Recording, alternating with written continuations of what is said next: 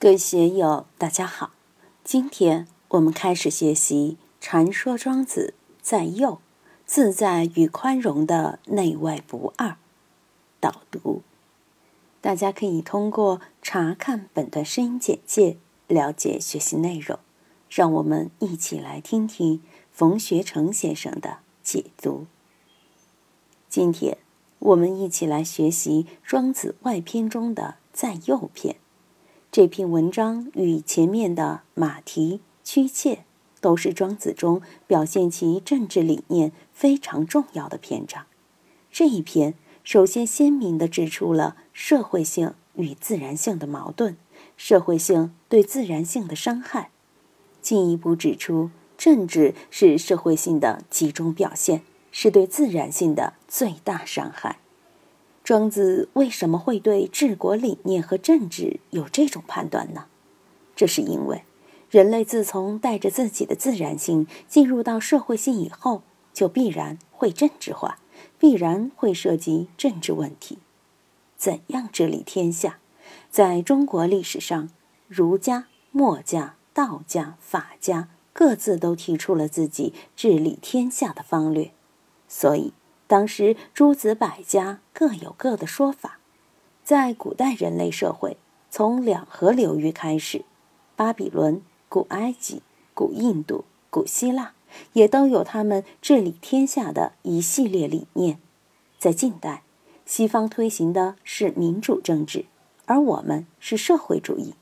世界几大文明，一百多个国家，数以万计的民族。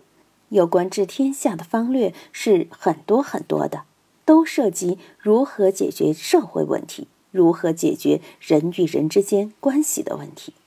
我以前也说过，春秋战国时代，儒家相当于执政党，因为奉行的是尧舜文武周公的治国理念。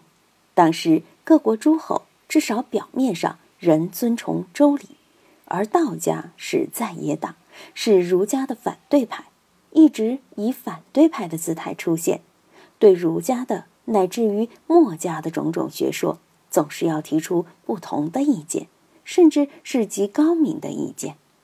这种高明的意见，说到底就是无为，就是无为而治。无为而治，在庄子的这篇文章中有一个名字叫在右，两者其实也是相通的。在右是什么意思呢？在是自在，又是宽容，在右就是自在和宽容，就是指面对社会、面对自然、面对人心时，我们自己应该得自在，对他人应该宽容。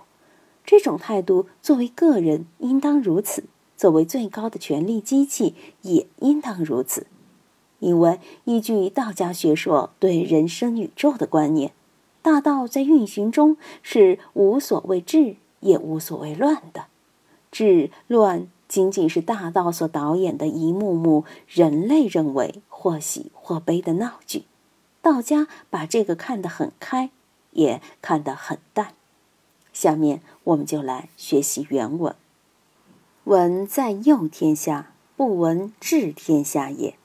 在之也者，恐天下之淫其性也。”幼之也者，恐天下之谦其德也。道家对儒家所宣扬的治天下、统御天下的理念和方法，可以说是一笔抹掉，认为不可能。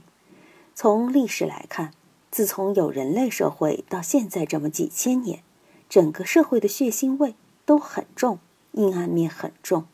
从远古时代的奴隶制社会。一直到当今世界，都有种种的不太平。这些不太平的原因在什么地方呢？就是某些人总要以自己的理念来治理天下，而有些人不服从他们这种治理天下的理念，就采取不料理态度，乃至于反抗甚至斗争。这就是整个社会的麻烦。佛教说，人类社会是五浊恶世，五浊中有个很重要的浊。叫劫浊，这个劫浊贯穿了整个人类社会的始终，总是不太平、不安全，烦恼多多，麻烦多多，且永无休止。佛教又称人类社会是六欲众生，六欲界的众生不可能进入极乐世界，就是到了天人，六欲天人还一样的有麻烦，何况人呢？所以庄子在这篇文章里对道家的政治理念做了全面公开的阐述。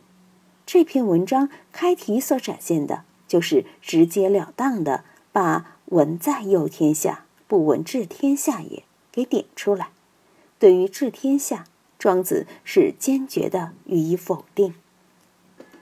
在治也者，恐天下之淫其性也；有之也者，恐天下之迁其德也。在，本来这个在和有是一体的，自在是内外不二的，宽容也是内外不二的。但是，自在更多表现于内，宽容更多是针对于外。在还有一种德的体现，所以在这种状态，就像我们悠哉游哉的在青城山、峨眉山度假游览。如果我们在游玩时突然一个电话来催你回去，你可能会冒火生气。本来正玩得舒服，想把工作上的劳累是非丢在一边，突然又喊你回去，再面对是非麻烦，你心头麻烦不麻烦呢？那肯定麻烦，所以我们在之也者，恐天下之淫其性也，就是怕社会上的这些麻烦是非，把我们天生的安于自在的这个性给搅乱了。没有经历过麻烦是非，没有痛苦精神历程的人，就不知道悠哉游哉的快乐。当我们处在悠哉游哉的状态，好不容易从烦恼之中、麻烦之中脱离出来。又有人来打搅，哎呀，那确实不舒服、不自在。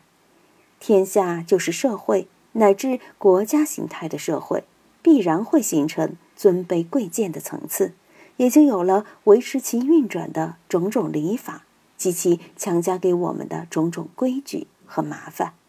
大家本来都是宽松自在、实实在在的，如果要被治理了，一会儿这个规矩。一会儿那个条例来干涉你、指导你、约束你，你舒不舒服呢？幼之也者，恐天下之迁其德也。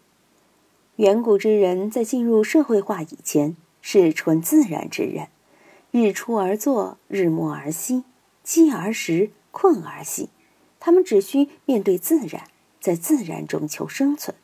但是进入社会化以后，就必须面对社会。面对社会所强加给自己的种种规范，在道家看来，自然性是人类之德，而社会性恰恰是对自然性的伤害。所以治天下的来了，给你这样规矩那样礼法，一会儿喊你这样，一会儿喊你那样，弄得社会法令多多，要你必须服从组织，服从纪律。这样一来，就把我们自然性中自在的那种淳朴和天真。给抹杀了。治天下的人总要设规矩，如果整个社会的人都是散漫无章、一盘散沙的话，怎么谈得上管理呢？所以总要给你立个规矩出来。